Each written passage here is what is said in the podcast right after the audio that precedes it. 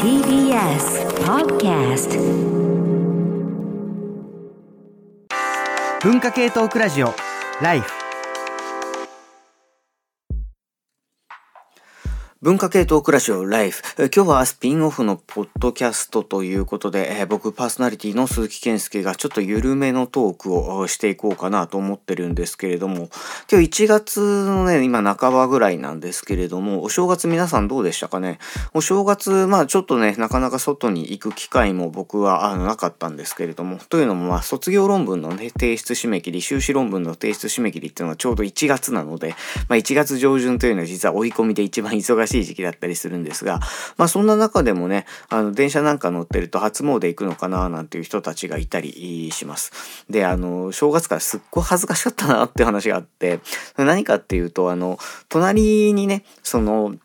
まあ男女のカップルとおぼしきまあ二人がこう座ってるわけですけど、最近こういう場面ないですかね？喫茶店とかでもなんかこう初対面とおぼしきなんかこう男女がお互いの趣味とかをね話しながら自己紹介してるみたいな場面に遭遇することよくないですか？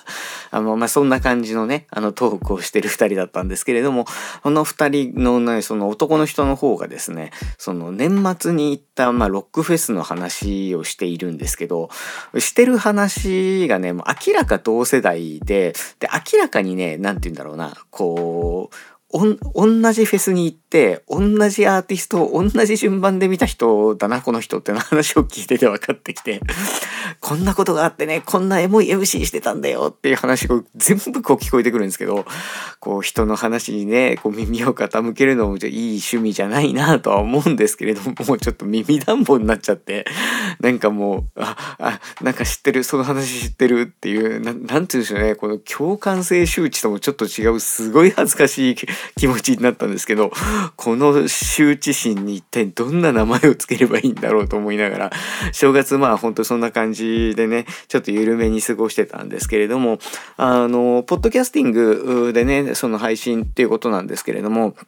実はまあこのライフという番組2ヶ月に1回その生放送で、えー赤坂 TBS ラジオのスタジオからお届けしてるんですけれどもまあポッドキャストでもちょっとねお耳にかかる機会を増やしていきたいなということでじゃあまあどんな話をしようと思っていろいろ調べたんですね。まあ調べると言ってもねその今はもう検索だけの時代じゃないのであのチャット GPT というあのいわゆるジェネラティブ AI, AI あのいろんなこうことを質問したらこう日本語ですーっと答えてくれるというねそういう AI がありますますけれども、まあ、こちらに今ポッドキャストでどんなテーマを受けてるのとか聞いてみたりとかね したんですけれどもあの専門家のユニークな視点が受けるかもしれませんって AI に返されて そうなんだ受けるのかなと思って専門家のユニークな視点とかあんまりないんだけどなって思ったんですけど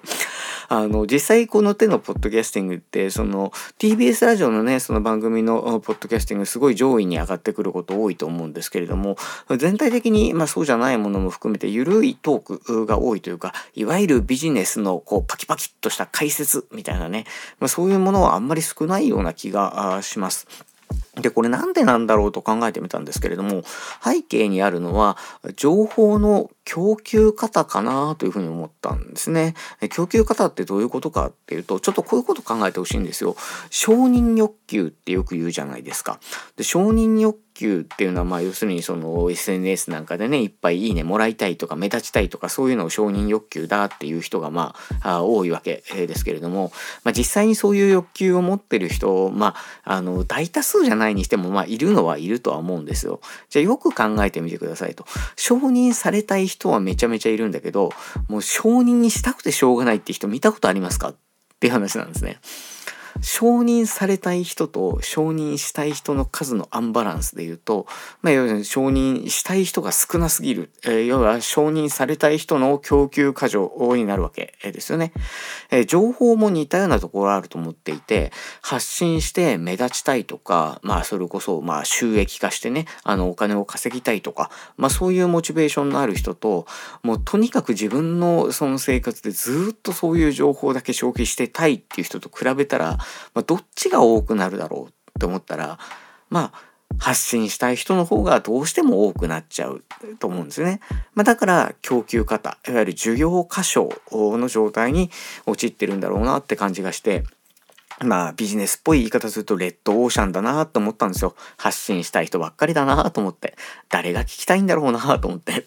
で、その、こうしたその供給方の状態っていうのを経済学的に考えると、まあ、何が起きるかっていうと、まあ、供給が多いわけだから通常は価格が下落するわけです。でもこの手のポッドキャスティングって大体無料じゃないですか。無料っていうことはこれ以上価格が下がりようがない。価格が下がりようがないということはどうするかっていうと経済学ではトレードオフの資源の代表としてお金を使っているだけなので他にトレードオフの資源つまりこれを使ったら他のことに使えなくなるっていう資源が、まあ、取引の対象になるというふうに考えられる。だとすると、このトレードオフの資源っていうのが時間っていうことになるんですね。時間っていうのは何かに使うともう別のことには使えない。何かをしてる時には別のことができないっていう、まあそういう性格を持っているから、例えばこのポッドキャスティングを聞いてくださっているこの時間に、まあ例えば耳で別の語学学習のね、ポッドキャスティングを聞くことはできないわけですよね。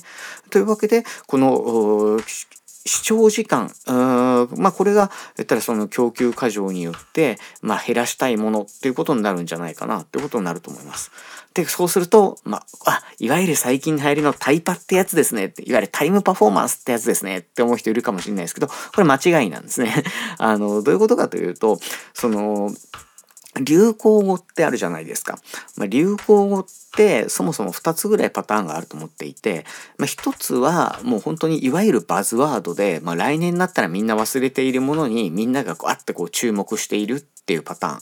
そしてもう一つは、前々からずっとあるものなんだけど、その中の特殊な現象を一つ取り上げて、さも新しいことが起きているかのように、まあ、取り上げるパターンっていうのが、まあ、あると思っていて、タイパって割と後者だなっていう感じがするんですよね。タイムパフォーマンス、タイパという言葉の前によく使われていたのは、時短という言葉でした。まあ、時短レシピなんていうのがね、もう本当に本でもたくさん出版されるぐらい、えー、時短しなきゃっていう、まあそんな感じでしたし、まあお仕事でも、えー、時短テクニック、効率化なんてのがずっと言われてたわけで、え時間をこう短くパフォーマンスよく使わなきゃっていうのは、まあほんと随分前からのトレンドだったんですよね。で、僕そのトレンドをまあちょっと捉えるような形で2019年に誰もが時間を買ってているっていう本を出版していて、え実は時間と消費の関係についてはもうここでかなり、え、いろんなことを書いて、え、しまっているので、昨年のタイパブームなんていうのもなんかこう随分前に自分が話していたことのごく一部を、え取り上げて世の中が盛り上がってるなっていう感じしかしなかったんですけどその、誰もが時間を買っているという本。これちょっとね、版元のセブンアイ出版そのものがなくなってしまったので、流通してないんじゃないかと思うんですけど、まあ、それもちょっと残念なところなんですが、まあ、この本の中に書いた、その時間の消費の本質っていうのは何だったかっていうと、まあ、いい時間にしたいっていうことなんですね。例えば、その、まあ、好きな人とテーマパークに遊びに行って、で、効率よくそのライドを回れたから、2時間早くテーマパーク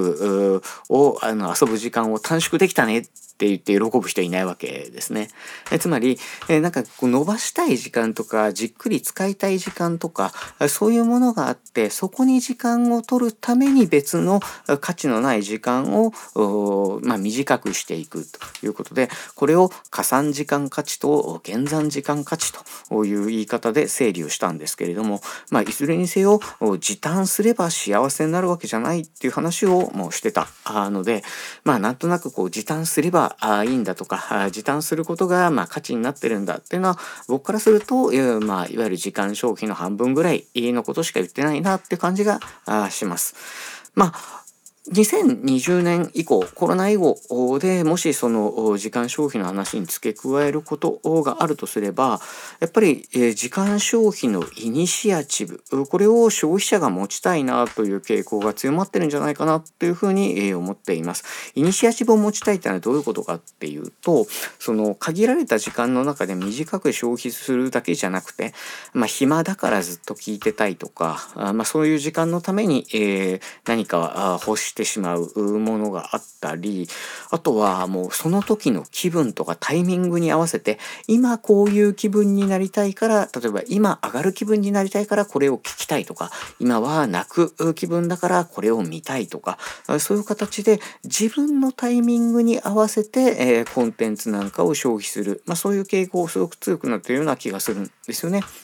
だからこう時間を短くするっていうとあのなんとなくこうスキップしながらこうつまみつまみで聞いてっていう感じになっちゃうんだけれどもそれができるものって限られて、えいてあの音楽で言うと昨年スペッドアップって言ってその速度テンポを速くしたバージョンの楽曲をリリースするなんていうのが、まあ、去年一昨年かな割とブームになってて去年は日本で言うとワーツが分かってないよっていうヒット曲をスペッドアップバージョンで出したりとかあとはゲスの極み乙女もあの1枚丸々スペッドアップバージョンで作ったあ、ね、名曲をこの彼らのねその代表曲をスペッドアップで作ったやつ出しましたけれども、まあ、そういう感じでその別物として短縮バージョンというかね速度上げたバージョンをあの聞くなんていうのも、まあ、考え含めて考えるとなんかこう効率よく短い時間で何かを消費するっていうこととは全然別に自分ののタイミングで自分のいい形でいい時間のためにえコンテンツを消費したいというのがむしろ本質なんじゃないかなっていう気がしています。でそうするとその最初にちらっと言ったようにいわゆるビジネス系のあのすぐ役立つ知識を短尺で効率よく、まあ、情報としてね得たいみたいなそういう人よりもその日その場所その時間の気分に合わせて BGM というか、まあ、バックグラウンドトーク BGT として音声コンテンツを聞きたい人の方がきっと需要が多くなる大きくなるはずなんですよね。それが何をもたらすかというと供給がどれもゆるカフェ化するということを示しているような気がします。ゆるカフェ化するっていうのはどういうことかというと要するにその、まあ、ゆっくりしていってねってことなんですけれどもそのえいつ来てもいいよいつ帰ってもいいよあの好きな時に好きなタイミングで好きなあつまみ方で聞いてくださいねっていうのが、まあ、ゆるカフェ化っていうことで今言ってることなんですけど。まあ、こういう、まあ、ゆるカフェ化したゆるトークコンテンツみたいなものがおそらく、まあ、主流になっている。背景には自分の好きなタイミングで自分の好きな気分になれるものをこうつまんで聞きたいというかね、まあ、そういう消費者の方に時間消費のイニシアチブが移っている。ということが背景にあるのかななんて思ったりします。まあこんな感じでですね、まあ、ゆるいトークと言いつつも、まあ、最近考えてることをちょっとこう整理してねあの皆さんにお届けできればなというふうに思っているのが、まあ、このゆるライフ のポッドキャスティングなんですけれども、あの、ちょうど今は、あの、卒業論文とかのね、提出もちょうど終わって、あの、だんだん、あの、こう、充電器というかね、いろいろ勉強したりする時期に入ってきて、少し時間もあるので、えもしかすると、あの、また更新するかもしれませんけれども、こちらも、えいい自分のいいタイミングで、何かが発信できる体制が整った時に、こう、不定期にこんな話していければなと思っています。また、えライブ本編の方もね、え偶数月の月末には深夜に生放送してますので、えぜひそちらの方でもお耳にかかれればと思っております。ということで、えライフ特別編のポッドキャスティング番外でお届けしたのはパーソナリティの鈴木健介でした。それではまたお会いしましょう。